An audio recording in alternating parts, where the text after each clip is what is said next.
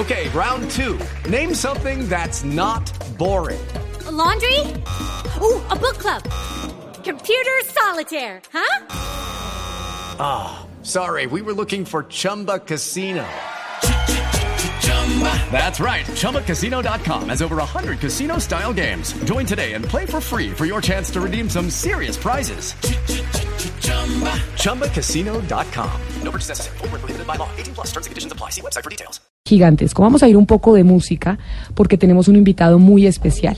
Demostración de superación en Colombia, de cómo cuando se tiene disciplina y talento se puede llegar muy lejos. Maybe sometimes hard to see. But baby, you mean everything to me. I'll leave the ground. Y clouds. Gonzalo para musicalizar la llegada de nuestro invitado, muy especial que estoy segura que a usted le va a encantar. ¿Esta canción cuál es?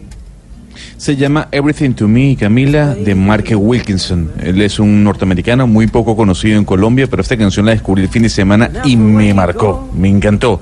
Everything to Me, Mark Wilkinson.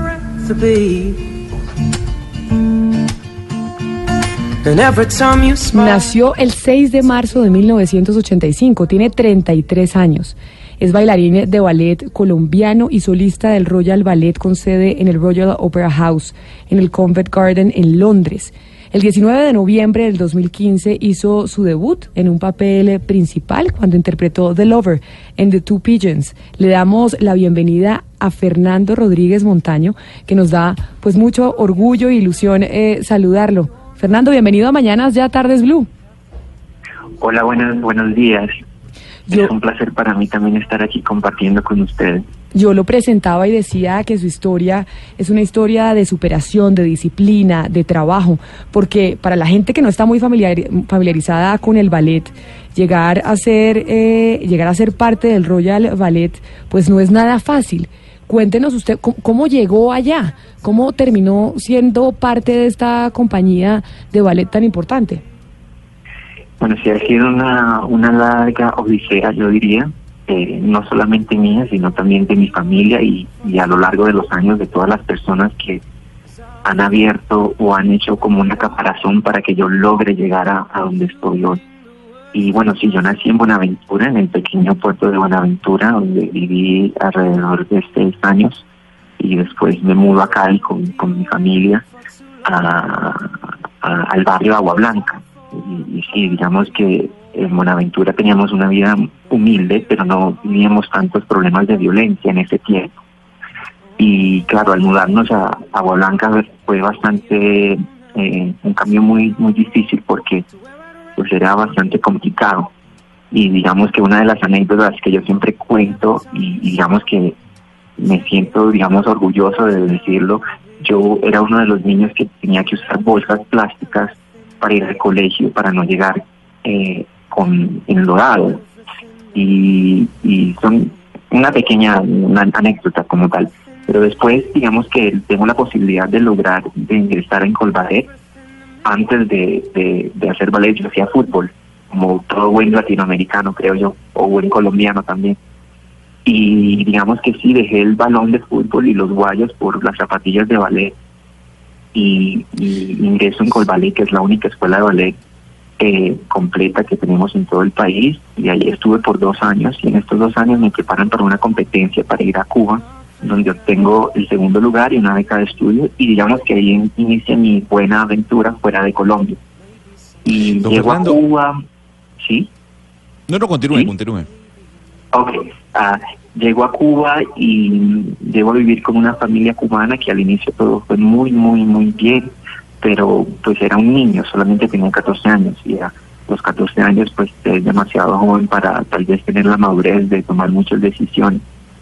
Y, y bueno, llego a, La Habana a vivir con esta familia que fue genial al inicio, pero después fueron ah, las dificultades que, se encontraba el país con el embargo y todo este tipo de cosas. Eh, digamos, eh, salí como trasquilado, como se diría, porque pues yo llevaba, la, mis papás habían am, puesto en una mortgage, en una, ah, ¿cómo se dice? En una hipoteca la casa y, y para que yo tuviera el dinero para pagar Sí. mi, mi- mi alimentación y mi transpor- transporte en, en, en La Habana. Y esta familia pues me pide darle el dinero en anticipación. Y yo lo vi bien porque tenía la mitad del Sí, dinero del sí. año y se la doy y luego después ya no me cocinaban, yo dormía casi en un piso, pero estas cosas yo no las podía decir a casa porque pues Sí. estaba me iban a, me iban a traer a, a- a Colombia y yo no quería eso au- aunque estaba pasando muchas cosas difíciles y Don Fernando. después de sí Sí, yo quisiera Por irme por, por falta de tiempo, por falta de tiempo, me quisiera ir directamente, disculpe que lo interrumpa, al tema del ballet. Eh, eh, al tema Sí. de, de- de- yo quisiera saber qué prima más en el ballet, la capacidad de moverse o la capacidad de escuchar e interpretar la música.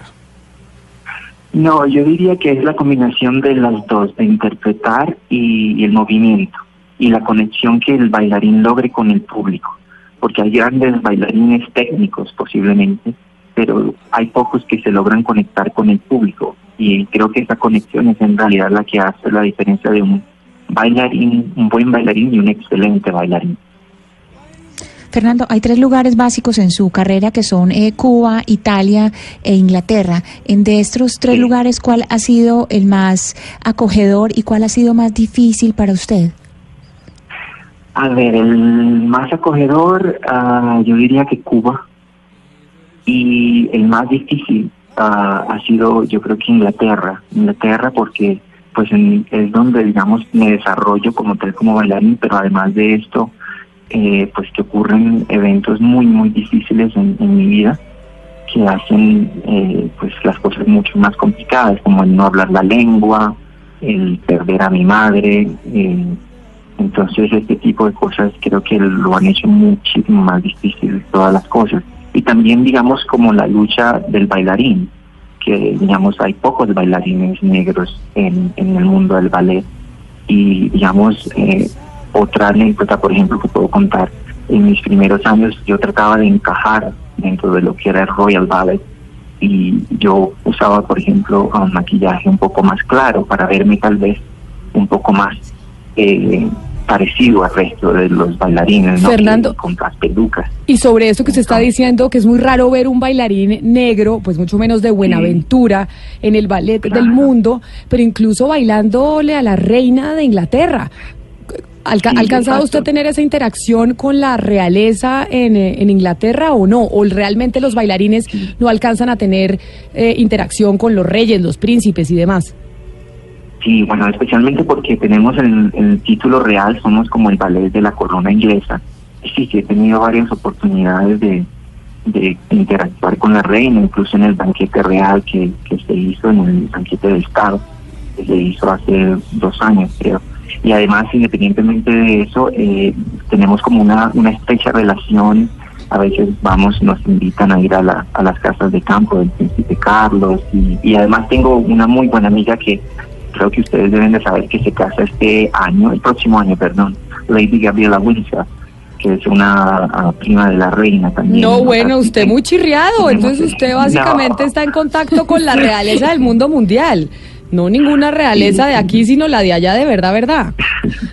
No, es verdad que son, además que son, um, bueno, además de que apoyan mucho las artes y muchísimas eh, labores sociales que hacen en cuanto a la educación también, pero sí son gente que he tenido mucha aceptación con ellos. E incluso en, cuando bailé aquí en el Palacio Presidencial para Prince Charles y Camila, ah, digamos que a raíz de ese show que hice para ellos, digamos que me he convertido en uno de sus favoritos. Y diga, es como un, un honor, ¿no? Para mí cuando pienso de dónde vengo y de las cosas que poco a poco he ido logrando, pues eh, no está tan mal, ¿no? Ser uno de los favoritos del príncipe o el futuro rey de Inglaterra. No, pues claro. Y de Buenaventura para el mundo, Fernando Rodríguez Montaño, que ahí se codea con Prince Charles y Camila, como le dice usted. Muchísimas gracias por haber estado con nosotros aquí en Mañanas Ya Tardes Blue. Le deseamos una feliz tarde y qué placer haber podido conversar con usted.